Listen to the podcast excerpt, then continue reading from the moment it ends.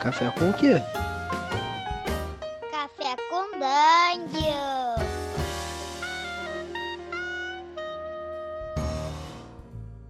Bom dia, amigos do Regra da Casa. Estamos aqui para mais um Café com Dungeon, na sua manhã com muito RPG. Meu nome é Rafael Balbi e hoje eu estou aqui bebendo um, um cafezinho e esse cafezinho ele foi telegrafado como venenoso, mas eu resolvi tomar mesmo assim, porque eu sou foda. e a gente vai falar hoje sobre desafio, a gente vai esmiuçar esse tema um pouco e para me ajudar nisso Tá aqui o Carlinhos Malvadeza, que você já conhece. Fala aí, Carlinhos. Cara, eu vou fazer aqui o café ainda, enquanto eu gravo o podcast, mas é o seguinte: eu tenho que saber como eu vou fazer o café, né? Porque senão acaba que sai qualquer coisa. É, e se sair qualquer coisa, amigo, aí fica aquele, fica aquele, aquela marmelada, né? Já vem doce pra caralho. Exatamente, né? A gente quer tomar um café saudável para gravar o café com danjo, evitando marmelada. É, recentemente a gente gravou aí, eu, eu e o Bacinello, inclusive, a gente gravou um, um, um, episódio sobre sentimentos, né? Sobre essa coisa do mestre não imprimir sentimentos dos jogadores. Aí isso acabou descambando para um segundo episódio, que foi o episódio de papel do mestre. E nesse episódio eu acabei falando bastante, é recente, se você quiser ouvir, pode voltar aí para pegar uma introdução. Mas de forma geral, esse, esse, esse episódio acabou levando a gente para pensar no mestre como um cara que tem o papel de trazer desafio para a mesa, né? E aí a gente acabou não, falando muito sobre o desafio em si, mas sobre o papel do mestre dentro disso. E aí, cara, o desafio é uma coisa que eu tenho falado bastante com, com o Carlinhos. O Carlinhos trouxe várias ideias, inclusive, quando a gente estava jogando Ouro e Glória no Perdidos no Play. E a gente tem, pô, a gente já tava meio que filosofando sobre isso há um tempo, né, cara? É verdade, cara. Principalmente em como mostrar né, que aquele desafio ali vale a pena ser perseguido, né, dosar o desafio, né, fazer uhum. o melhor desafio, né, que foi o que foi usado nesse podcast com o Bacinello. Achei o termo bom, né, melhor desafio. Pode não ser o melhor do mundo, mas é o melhor que aquela mesa tá, tá conseguindo gerar naquele momento, né. É, é eu acho que o, o, o, mestre ele, ele busca o melhor desafio, né? E o, o, o que eu tava pensando na época com isso é que é o desafio mais apropriado para aquele momento, o que você vai pegar daquele de toda aquela condição que está rolando, toda aquela narrativa que está acontecendo e tentar botar o, um desafio mais apropriado para aquilo, né? É, isso, cara, assim, voltando para botar um exemplo sólido a respeito disso, é, a gente pode citar Ori Glória, que é um Hexcrawl que a gente está jogando, ou seja, um jogo de exploração de terreno. E você fez uma crítica, quando, a gente, quando eu pedi feedback, você fez uma crítica a respeito do, do desafio no jogo, né? E eu achei muito pertinente, que inclusive tem a ver com o meu playstyle, e eu já ouvi essa crítica há muito tempo atrás do meu grupo original lá no Rio de Janeiro. e, cara, tu, tu lembra qual foi a crítica? Eu lembro, cara. A crítica era o seguinte: as coisas pareciam. Vou falar aqui num resumão, né? Não vou estender aqui, mas as coisas pareciam ser difíceis demais e com pouca recompensa em vista. No entanto, o primeiro desafio apresentado no Uri Glória, né? Que foi aquela caverna que tinha uns ouros ali, aquele bicho similar ao dragão. Esse primeiro desafio ali foi, um, foi o melhor desafio. Mas aí eu acho que depois tiveram vários que não foram o melhor desafio. Uhum. É, e, e aí isso levou vocês a, a tipo como o desafio parecia muito pesado, né, o jogo acabou ficando muito maçante para vocês, e vocês encontraram um desafio demais ali, parecia muito duro, então vocês é, resolviam é, por evitar o desafio o tempo todo, sem jamais enfrentar ele, né? Então o jogo acabava passando por um lado que, enfim, que, nem não, que, que, que deixava de lado é, uma proposta de narrativa, né? É, a gente abdicou do ouro da glória. foram, foram, pelo caminho mais seguro que é o sobrevivência, né? É, virou sobrevivência, né? Uhum. Sim. E, e, cara, o, o que, qual é a grande diferença que você viu entre o, o, primeiro encontro que a gente fez, que é o encontro da caverna de Aqui a Dragões, para esses outros encontros que você viveu? Pega um de exemplo. Tá, vamos é, fazer dois encontros. É fáceis. Teve uma. Já no final da temporada, teve um que a gente encontrou com um Gnoll, né? E aí a gente descobriu onde que era a Ler, né? O covil desses Gnolls. é, um covil de criatura, né? Para as pessoas que já conhecem o sistema, né? Sabe que ali dentro tem ouro, né? A gente sabe uhum. É, mas Muito não vimos né? nada. É, não vimos nada. A gente só sabia que tinha um covil ali, que era um buraco, a entrada para o covil, mas como a gente não entrou, não viu muito mais que isso. No desafio que eu gostei, que eu, dentro da minha concepção, foi o melhor desafio, o desafio proposto era uma placa alertando de perigo para dragões, um monstro que não era um dragão, era um, era um monstro um pouco menor, né? Um Wyvern. Isso, era um Wyvern. Só que dentro da lair desse Wyvern, Wyvern que estava a, a olho assim pra gente, a gente conseguia ver, claramente tinha um tesouro, a gente via o tesouro. E aí, uma parada que eu quero pôr aqui como reflexão é o seguinte: é, a Wyvern, nesse jogo, se ela te acertar, você tem uma chance de morrer. Independente do dano né, que vai ser rolado. Você já vai fazer o save, pode morrer pro dano e pode morrer pro save. É o veneno, né? O veneno Sim, do rabo Inclusive dela. é muito mais fácil morrer pro save do que pro dano, né? Talvez. É, o save é muito difícil de rolar. É, e os gnolls, eles não são tão perigosos contra uma Wyvern. Pelo menos um gnoll, ele é muito mais fraco que uma Wyvern, né? Você não vai gerar essa situação de um save versus death com um gnoll. Uhum. Mas naquela hora, o grupo é, fez a avaliação do desafio do Gnoll, resolveu ignorar e deixar para depois. Na Wyvern, a gente tentou. Por que, que eu acho, por exemplo, que o desafio da Wyvern foi o melhor desafio em relação ao desafio do Gnoll? Porque no desafio da Wyvern, a recompensa estava ali muito palpável. Então, na hora, as pessoas tiveram a oportunidade de calcular o risco e recompensa e, de certa maneira, tentaram abordar a situação. Não tivemos êxito, mas tentamos sim, com alguma insistência, até abordar a situação. No caso dos gnolls, a gente não tinha ideia de quantos eram, de qual é, de, do, do tamanho da ler, né, da, do covil, e nem de quanto tesouro tinha. Isso não, não é um dado que a gente tinha palpável ali. E por conhecer que aquilo ali é um covil, podem ter muitas criaturas ali, e a gente não sabe o que, que tem de ouro, não viu nenhuma amostragem nem nada, a gente acabou pesando pro lado de que talvez esse desafio para nós não vale a pena. Vamos enfrentar esse desafio simplesmente ignorando a existência dele. Uhum. É, cara, isso me leva a pensar o seguinte: o bom desafio é aquele que equilibra muito bem o risco e a recompensa. É aquele que te dá uma recompensa boa o suficiente para você que o jogador querer se arriscar, né? Então, você Sim. como mestre é bom que você tenha a medida disso é, é, bem clara para você, né? Quando você cria o seu desafio. E... Balvico, só hum. colocar uma coisa, desculpa hum. te interromper, mas você botou aqui um negócio em duas dimensões. Deixa eu a, a, a, adicionar uma terceira dimensão, que é, que é o potencial de solução. Eu diria o seguinte: você não tem como propor um melhor desafio que não seja solucionável por aquele grupo de pessoas. E por solução, eu não digo matar monstro nem nada, simplesmente solucionar o desafio.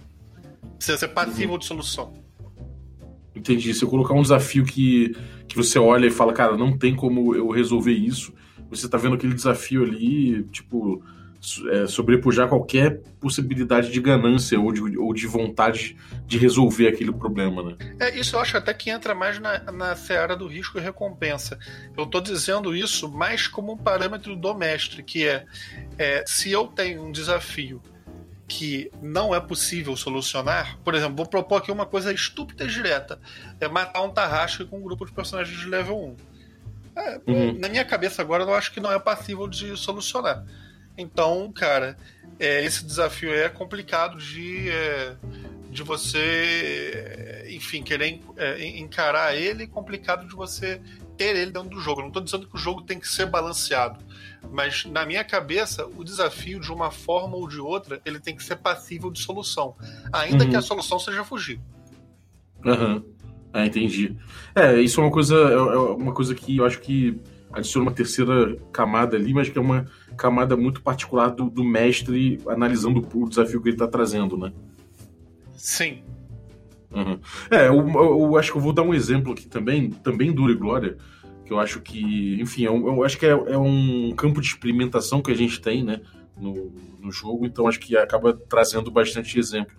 É, que é aquela, aquela, aquelas, aquelas torres abandonadas que vocês é, tiveram vontade até de entrar, mas vocês encontraram dois cachorros na frente que estavam latindo e fazendo fazendo resistência para impedir o caminho de vocês.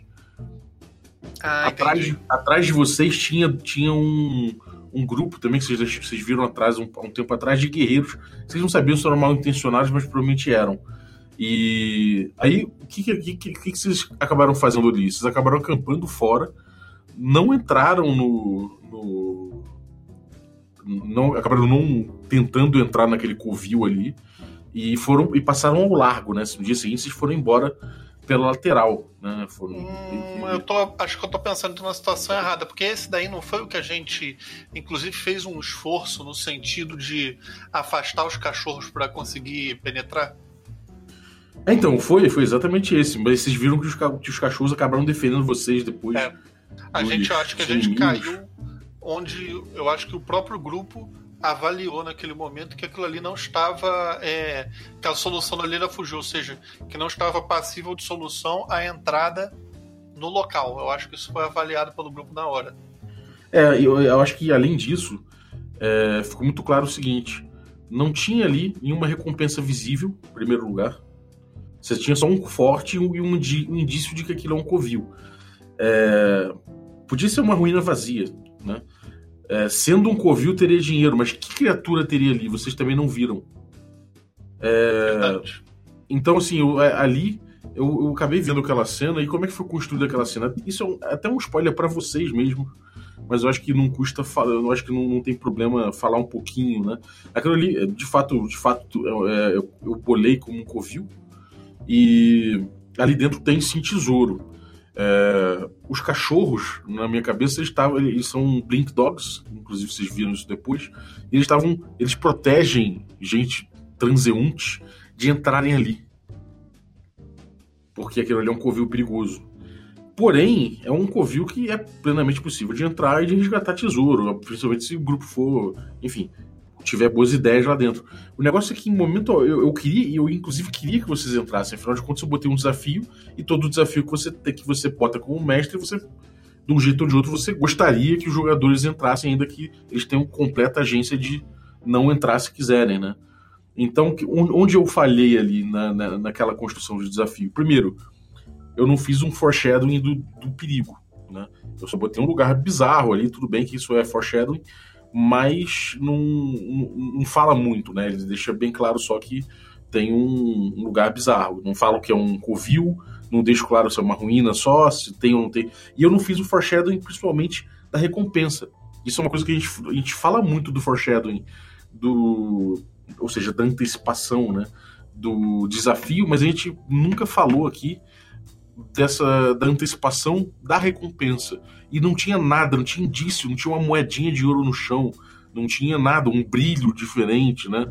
Então aquilo ali passou a ser automaticamente desinteressante pro grupo, né? Por que, que eu vou correr um risco de para descobrir ainda o que, que tem ali, né? Sim. E a gente até tentou descobrir, de certa forma, só não insistiu. Exatamente, porque não faz, não faz sentido mesmo, né? Acho que se, se eu tivesse na pele de vocês, eu faria a mesma coisa. Eu ia olhar, ia medir e ia falar, cara, realmente não tem. O, o Raj fala uma coisa no, no, no referee book do, do Lamentation sobre isso, não fala? Caramba, cara, faz tanto tempo que eu li que eu não tô lembrado.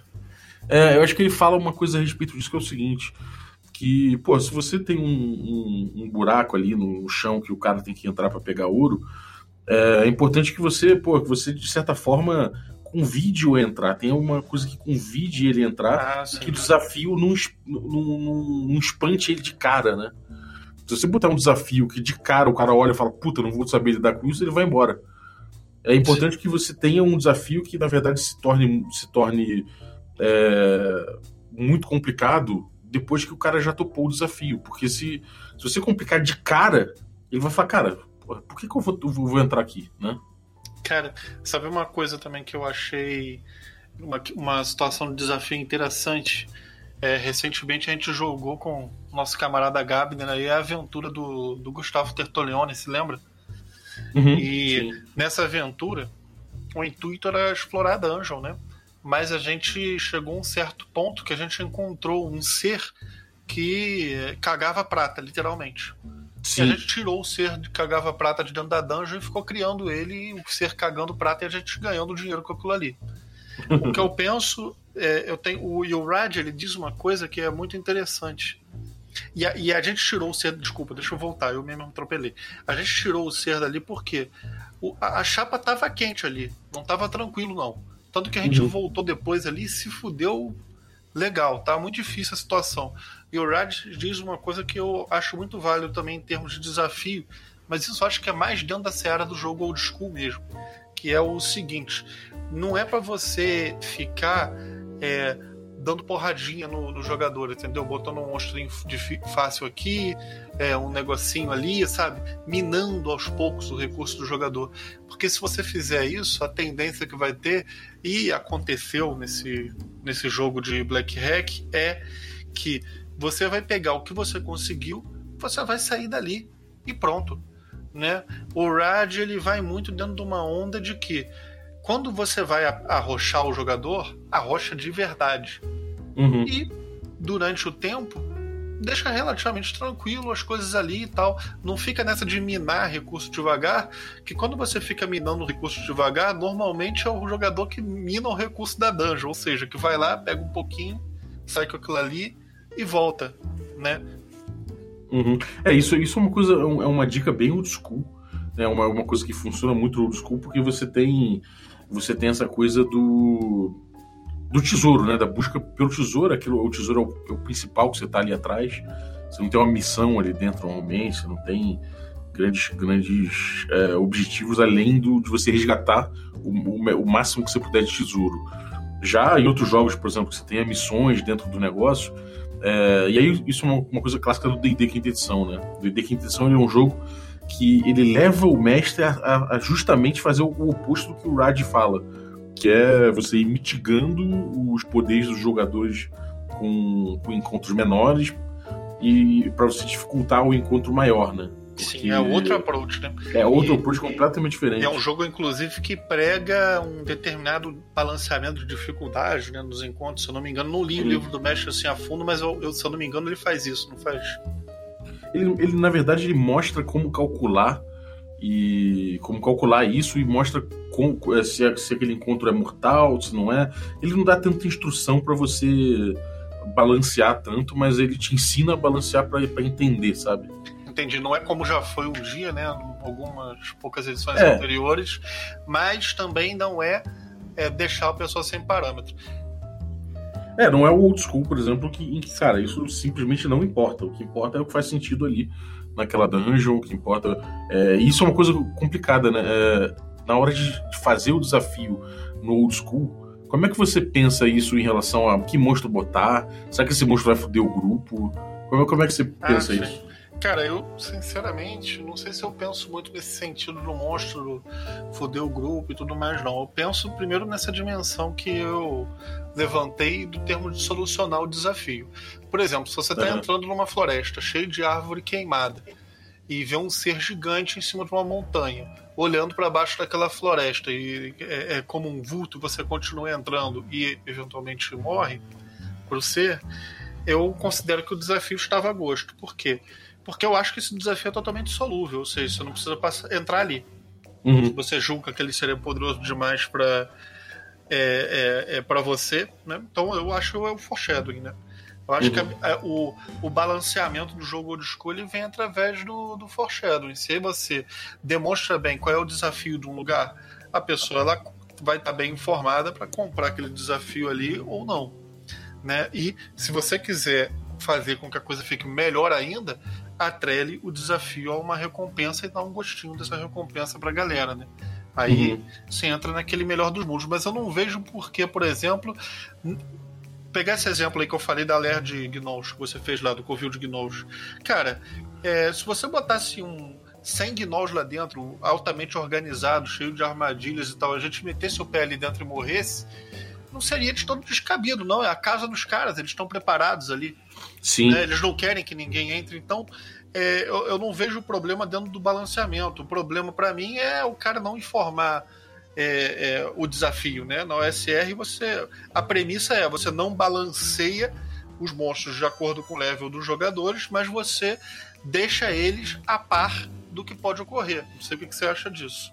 Eu, eu acho que tem algo além disso. Eu acho que eu concordo plenamente com o que você falou aí. É, mas eu acho que tem algo além que é o seguinte: é importante você preparar bem o ambiente, né? É importante você preparar o playground, ou seja, um playground que dê, que dê possibilidade de ideias para o grupo. Então, o grupo, de repente, não é tão poderoso, mas ele consegue usar o ambiente para derrotar aquela criatura, pelo menos para fugir. Ou pelo menos para prender a criatura. É, para prender a criatura enquanto eles pegam ouro, sabe? Ou para, uhum. sei lá, de repente fazer um, uma chantagem com a criatura, dar uma escolha difícil para ela, sacou? E por que então... não para preservar a agência também, né? Para não rolar aquele momento que o, o jogador tá, tá caminhando pelo covil e você, ah, pisou numa armadilha. Você nem tinha notado que tinha armadilha ali, né, maluco? Pelo amor de Deus. É, exatamente. Isso não pode acontecer de forma alguma. Então, o ambiente é uma coisa importante aí na hora que você pensa, na hora que você vai pensar esse desafio, né? E, e circunstância também. Por exemplo, se você encontra um dragão, esse dragão ele tá muito ferido porque acabou de passar de participar de um encontro, é, de repente esse dragão ele vai te, sabe? Por exemplo, você rolou um encontro, é, você pensou no encontro, você rolou ali para ver qual é a, atitude daquela da criatura, criatura com o grupo e por acaso você rolou um reaction do, do, do monstro e saiu que ele é amistoso. Porra, por que, que ele é amistoso? De repente, se é uma fera aqui, por que essa fera é amistosa? Bom, você pode botar que de repente ela foi ferida, tá com poucos HPs ali, tá se lambendo os feridos, é extremamente perigosa, mas de repente naquele momento de fragilidade ela tem uma, uma atitude diferente, sabe? É, sim, claro. Ou ela tá então, tá enfrentando algum problema, né? E pode te usar para solucionar. Exatamente. E depois pode te fuder, inclusive. Mas eu acho que a circunstância também ajuda. Ou se de repente ela está enfrentando, tá no meio de um combate entre dois grupos, e aí você pode, de repente, usar um grupo contra o outro. Enfim, acho que o ambiente, isso tudo gera um desafio interessante. Tem uma outra coisa também que é uma outra dimensão de desafio, que é desafio, por exemplo, de. É, desafio social, por exemplo. É, teve um desafio que a gente que eu fiz no, no evento agora do D&D, que eu mestrei D&D moleque lá, eu mestrei D&D Basic. Ousado. Foi, nunca, foi, teve uma outra mesa que o cara tava mestrando Dragon Quest. Pô, maneiro. Legal, não. É. Acho bom, cara. Pô, um evento de D&D não é justo que tenha todas as edições? Sim, pois é. Tinha a quinta edição e tinha o D&D antigo lá sendo representado. E aí, cara, acabou que o primeiro encontro do... do o segundo encontro da, da aventura que eu mestrei era um encontro basicamente social, que era um jantar de de monstros ali, de, de, gente estranha e tudo mais. E acabou que existe uma situação entre um casal que de, de, de uma bruxa e um, um, um, um lorde do caos, sei lá, uma coisa dessa, que pedi que, que, acabou levando o grupo, né, o grupo meio que se propôs também, a arbitrar uma separação nupcial. Hum, e aí, isso tudo bem, cara. Isso, na verdade, isso pode ser um desafio ou não. Se aquilo ali for perigoso, ou tiver uma coisa de lucro, aquilo é um desafio. Se aquilo não for perigoso não tiver, não tiver uma, capacidade, uma possibilidade de nenhum ganho, de nenhuma. de nenhuma. como é que eu vou dizer? De nenhum. de uma conquista, de alguma coisa que, sabe, que uma, oportun, uma oportunidade, se aquilo não representar nenhuma oportunidade, nenhum perigo, aquele encontro é fraco, né? Ele não serve para nada, concorda? Concordo. Se não tem perigo, o cara, a ideia do, do, do, do, RPG é você enfrentar desafio com a sua galera, né? Isso eu acho que quase todos. É, justamente. É por isso que eu penso que o mestre, o papel dele é, é, é pegar esse tipo de situação e botar o desafio, né? Porque o desafio é o que vai mover a história para frente, né? O que vai fazer o grupo andar, é o que vai fazer as coisas acontecerem. Então o que, que eu fiz? Esse, esse casal, ele não podia, ele não podia simplesmente eles olharem e falar, ah, então pô, dá um jeito aí, o grupo vai lá, resolve qual vai ser e pronto, tudo acabou normal, sem qualquer conflito. Não era, né? era tipo, é, era para ser uma coisa extremamente conflituosa, tipo, quando o, o, cara tomava uma decisão que favorecia um lado, o outro lado ficava puto, levantava uma espada, batia na mesa, tá ligado? Gritava alguma coisa, e pô, tinha que ter alguma coisa a ganhar, então o que tava em jogo ali era um anel. E aquele anel ali era extremamente poderoso, e o grupo tava falando, caralho, deve ter um jeito da gente ficar com esse anel, sabe? Aquela coisa do grupo começar a se coçar para tentar tirar alguma dessa. Febre do ouro, né? É, no caso ali é de, de um item mágico, né? De um poder, de alguma coisa poderosa. Então, cara, se você não, não, não constrói aquilo ali um bom. Ou, se você pega só uma situação que é uma. Ah, beleza, tem uma, uma questão nupcial que ia ser resolvida entre um casal. e não coloca um desafio nem uma oportunidade, o que, que você tem ali? Você tem só um. Você tem uma coisa vazia, você não, você não tem um bom desafio e você não tem uma boa, um, um bom conflito para aquela cena. Né? Então, até coisas sociais, você pode impregnar isso com um pouco de, de tensão e de oportunidade, né? Concordo totalmente. Sabe uma coisa também que eu acho que é uma coisa importante para gerar um bom desafio? Voltando um pouco nos exemplos que você deu aí da Lery e tudo mais, é uhum. a preparação, né? É muito difícil, às vezes, você improvisar totalmente um, um bom desafio, né? Às vezes é bom você ter pelo menos umas tabelas ou algumas coisas que possam te apoiar na situação é, em geral, né? Porque quando você improvisa como um todo, é, existe um risco muito grande de você acabar tirando a agência do jogador, né? Por exemplo, propor um desafio que nem você sabe como é que ele pode ser resolvido, que não tem muito parâmetro. Então é sempre bom quando você vai mestrar um jogo você ter algumas coisas é, preparadas mesmo, alguns potenciais desafios, alguns layouts de ler é, e, e, coisas do gênero já preparadinhos e enrolados para você lançar a mão caso os jogadores desejem abordar essa situação. Né? A preparação preserva muito a agência. É verdade, cara. Isso é uma, é uma ilusão que muita gente tem, né? Principalmente com essa geração dos jogos mais narrativistas que buscaram é, limitar um pouco o poder do mestre e aí acabaram trazendo muito para para emergência, né? A coisa do, do, desafio.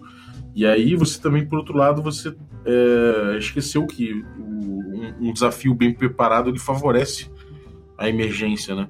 E um desafio mal preparado pode destruir a agência, que é uma coisa que a gente, sei lá, que a gente percebe quando a gente joga muito despreparado, ou você pega um mestre que claramente não preparou o desafio, então ele acaba te levando quase para uma montanha russa, né?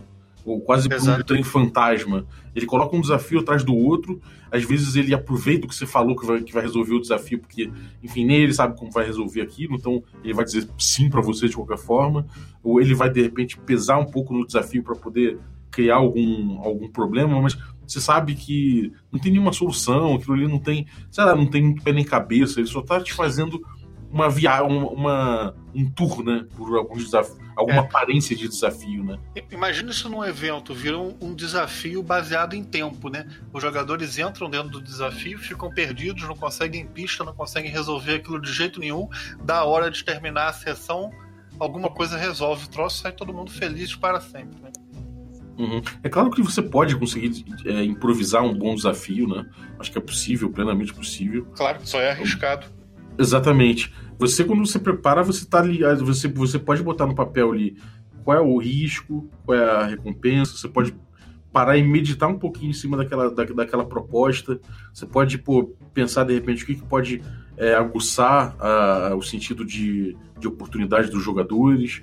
Você pode botar ali o que, que pode trazer calafrio para os jogadores e ao mesmo tempo, sabe, é, fala caralho, isso aqui vai ser perigoso, né? O, Sim. A antecipação do. Tudo isso sem ficar fechado numa ideia só também, né? Ou seja, o que eu quero dizer, muitas vezes se você faz um desafio que tem somente uma solução, é, em uma parte dos casos pode ser que os jogadores não enxerguem essa solução, enxerguem outros que possam ser aplicáveis também. Então uhum. cabe ao mestre fazer o bom juízo disso, né? É, sem dúvida. É, cara, é aquela coisa, né? Se você tem tempo para, para parar e meditar em cima do que você está criando ali, você consegue medir melhor essas coisas.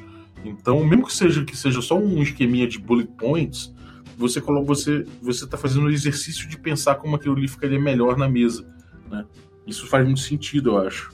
Sim, só a própria reflexão acho que já traz uma, uma grande qualidade, né? Isso que você falou, o cara sentar e estudar já dá uma luz sobre o que pode acontecer, né? Quando, gente, quando eu falo preparação, pelo menos eu não estou falando de nada super extenso, né? É simplesmente uma uhum. base para preservar a agência das pessoas e para o mestre ter parâmetros para julgar.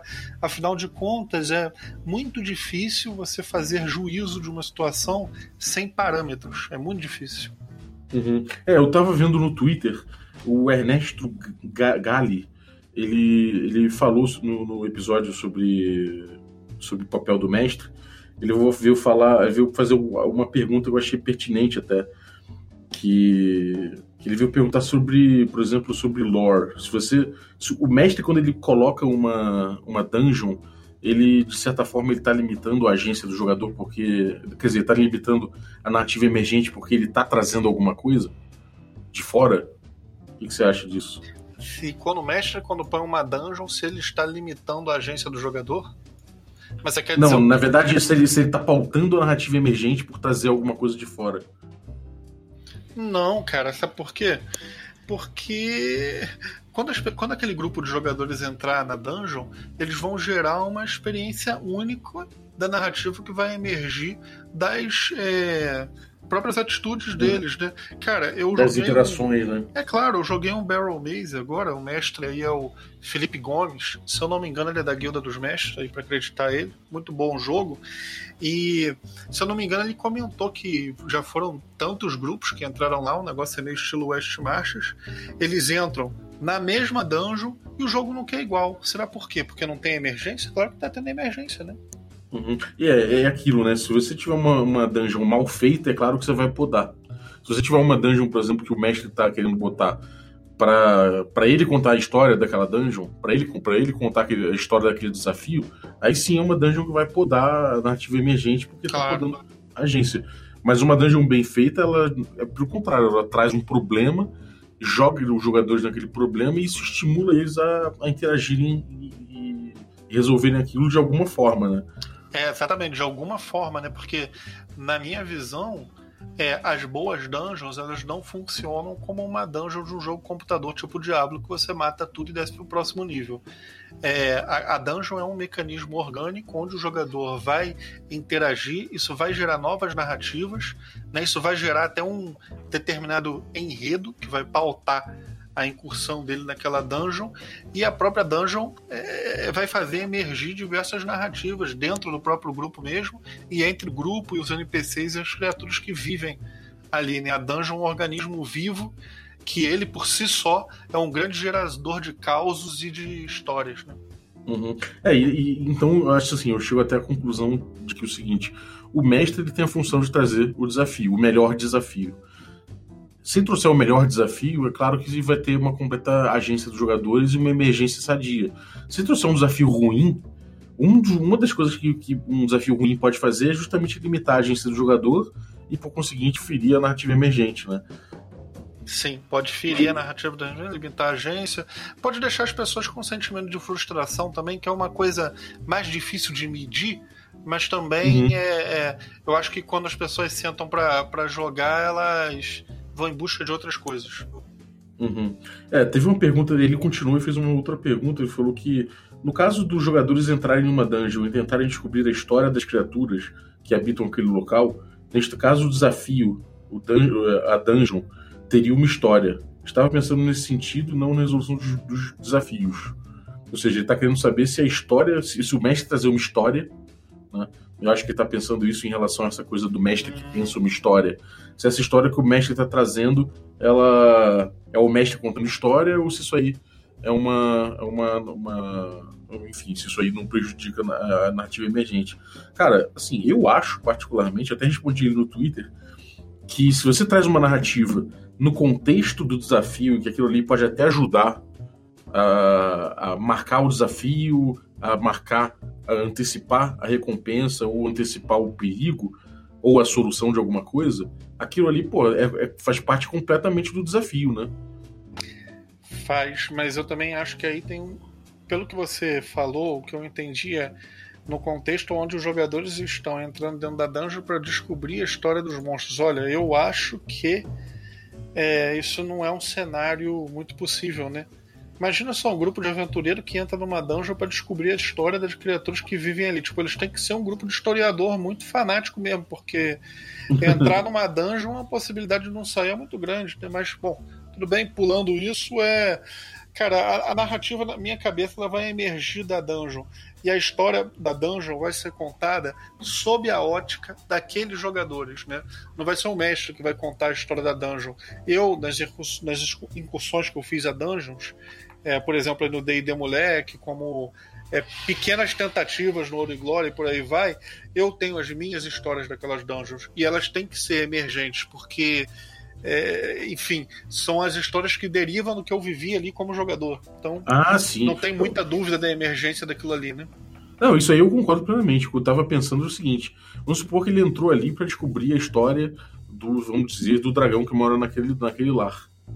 E aí, pô, vamos supor que o grupo entra lá, enfrenta o dragão, depois tem tempo de olhar na, na dungeon inteira, pegar os livros do dragão e descobrir qual é a história daquele dragão, e aí eles voltam para a cidade e, e falam pro mago que contrataram eles. Bom, a história é a seguinte, e contam a história. É, nesse caso, se for isso que ele está falando, a história em si ela, ela, é a recompensa, né? Afinal de contas, o grupo entrou para descobrir aquilo. Então, aí, enfim, aí você tem que colocar isso já dentro daquele é. esquema que a gente falou. Por é, outro isso lado. Mim é bem fora da caixinha, mas vai lá. É, é, tudo bem. Mas é possível, vai. Agora, se aquilo ali. Se você quiser botar mais significado naquilo, aí o que, que, eu, o que, que eu recomendei para ele? De que sempre que você tiver uma história, ou seja, um lore né, prévio na tua mesa, vincula aquilo a um desafio, sabe? Faça que aquilo ali ajude um desafio, ajude a, a trazer uma oportunidade, ajude, é, faça parte justamente desse, desse, dessa função do mestre que é trazer o desafio. Porque se você fizer isso, você vai encher aquilo de significado. É diferente de você entrar nessa, nesse local aí, e tem a história do, do dragão, e aquilo ali só ser uma oportunidade do mestre contar a história que ele tem escrita, sabe? Que não Sim. vai servir de nada no jogo. Olha, Entendeu? eu vou falar que dentro desse, desse, desse desafio que você está propondo aí, cara, eu acho que pode ser que caia muito para a história que o mestre escreveu. Acho que esse cenário tem uma grande tendência, a não ser que você comece a botar livros escritos contando história, não sei. Acho ele um cenário muito viajandão. É, para mim é bem. Não, não é dentro do, do jogo que eu jogo. De repente dá para fazer isso bem pra caralho. Mas não é o tipo de jogo que eu costumo jogar. Não sei responder uhum. isso para você, cara. É, eu, eu, eu, eu diria, diria, mais ou menos isso, cara. Eu acho que é possível sim. Agora, tenta não, não ter esse momento em que você vai ficar ali contando meia hora de lore da, do cenário, que, sabe, que eventualmente só pode ser que os jogadores resolvam é, tentar explorar no cenário e você tem que responder a isso. Mas aí, aí você sabe, aí, enfim, aquilo pode engatilhar no futuro, quem sabe, uma, uma narrativa emergente, mas de forma geral vai servir para o mestre ficar contando a história dele, contando a história do cenário que ele escreveu em casa, e aí isso não traz significado para o jogo. O que traz significado para o jogo e que faz o, o, a galera internalizar e entender melhor é quando aquilo ali está dentro do contexto do, do, próprio jogo, ou seja, dentro do desafio, dentro, sabe, ou seja, você descobre um lore de criação do mundo e aquilo ali vai te ajudar a solucionar um enigma, aquilo ali, cara, você vai internalizar de uma forma foda. Agora, se aquilo ali o mestre te contou no meio de uma história de uma hora que ele tá falando ali sem parar, meu irmão, amanhã você esqueceu. Entendi. Entendeu? Cara, eu acho... eu acho. Fala, fala, desculpa. então, é, eu acho que essa é a diferença. Eu acho que se o mestre trouxe um lore atrelado a, uma, a, uma, a um desafio, ele tá colocando isso dentro do. dentro do. da narrativa emergente. Ele tá de alguma forma trazendo informações que vão ajudar o grupo a, a superar desafios, a vivenciar desafios. Agora, se não tem isso, cara, é realmente aí eu acho que é só. É, não vou dizer firula, como é que é? é? Floreio, né? Eu acho que é só floreio. É, eu acho que numa situação dessa, pensando melhor enquanto você falava, eu acho que eu ia tentar solucionar isso, tipo, botando é, mais grupos e mais povos ali dentro dessa dungeon que estavam tentando enfrentar esse ladrão. E aí eu acho que eu ia tentar contar a lore fatiando a ótica dessa, de toda essa galera. Ou seja, se o aventureiro é, se encontra com um determinado grupo e tem uma, um impasse diplomático, eu acho que eu ia tentar, é, enfim fazer o grupo tentar, é, é, enfim, o aventureiro tentar o grupo falar alguma coisa do que eles achavam, porque aquele dragão tava fudendo eles, e eu ia uhum. tentando entrando muito por esse, mais por esse viés aí da humanidade, não sei. Mas é, isso é bom. desconhecido para mim. Eu acho que isso é bom, porque no caso que você falou, o, vem um povo e fala pro grupo como o dragão to, tocou o terror ali, é, você tá fazendo uma antecipação de perigo, entendeu? Sim. Se você tá, tipo, de repente, você fala com um velho que fala que um herói uma vez derrotou esse, esse dragão com, sei lá, com, com, uma flor, essa é a lenda, de repente você tava fazendo um foreshadowing de alguma coisa ali, sabe? De algum. De alguma solução possível. Enfim. E não necessariamente aí... eu tô contando a história, né? Porque o que o povo conta. Exatamente. Você tá fazendo ali, você tá até contando uma história, mas você tá contando uma história muito no, no, no, contexto do desafio. Aí eu acho que é válido.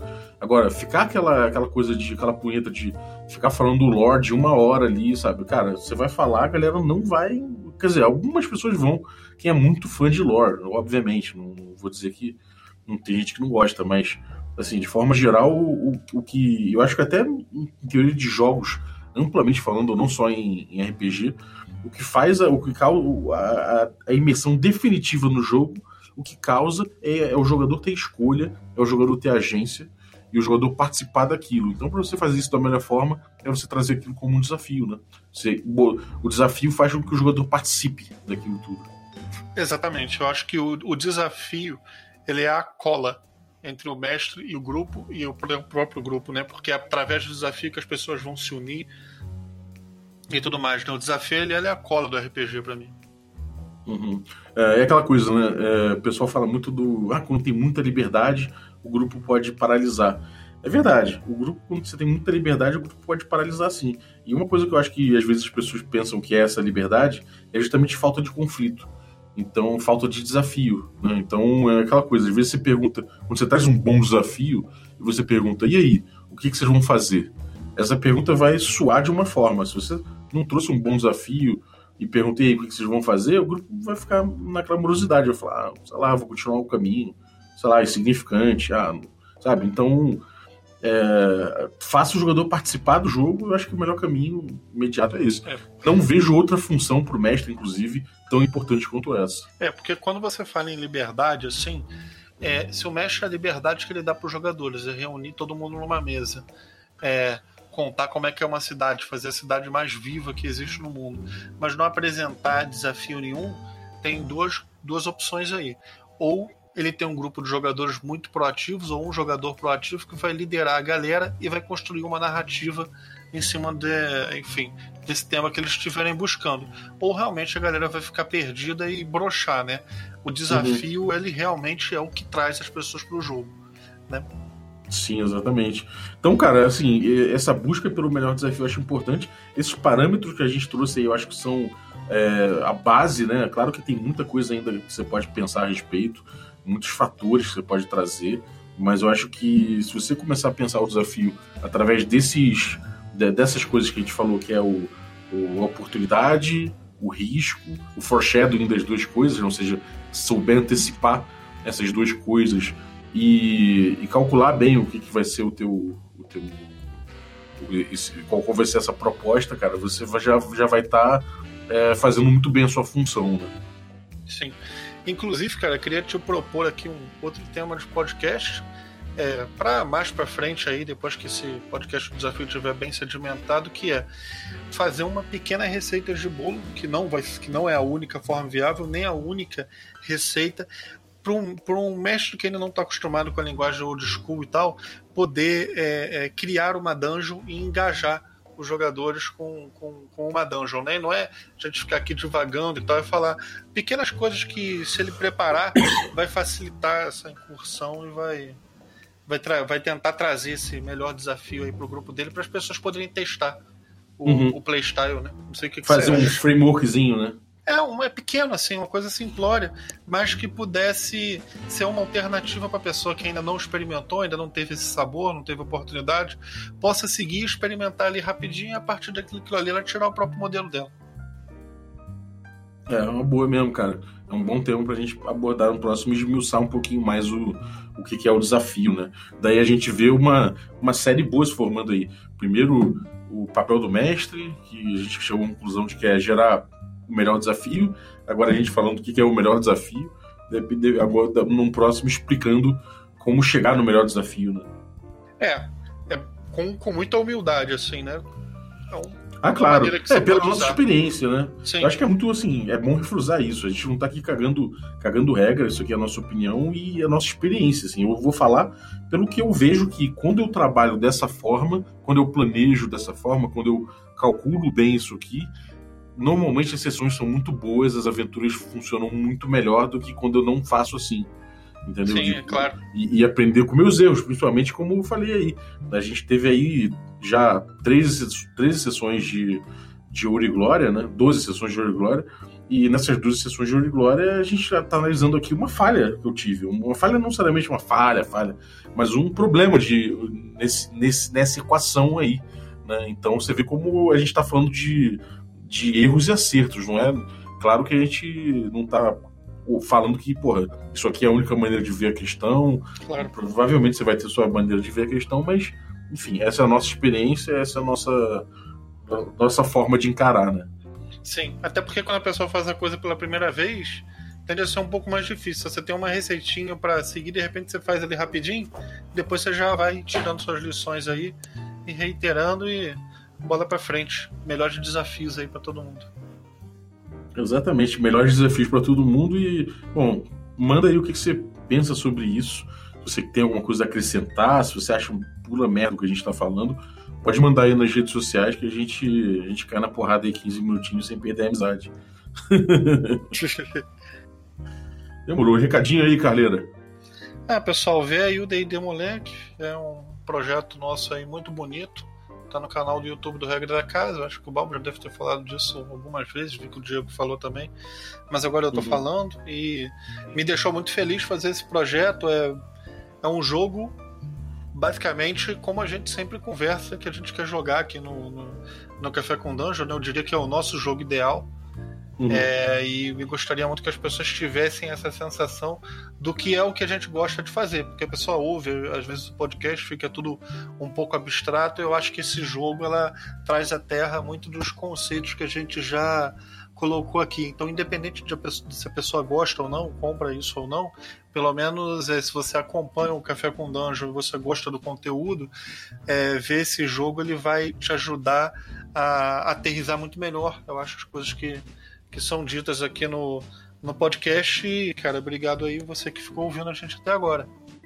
Exatamente, pô, cara, concordo plenamente com essa coisa de trazer para a realidade é, as teorias que a gente traz e trazer nossa experiência, né? É isso que a gente está falando. A gente aprende com essas experiências aí e nada melhor do que a gente poder dividir isso com vocês, como acontece, né? Agora, queria falar também que terça-feira agora, próxima terça-feira, né?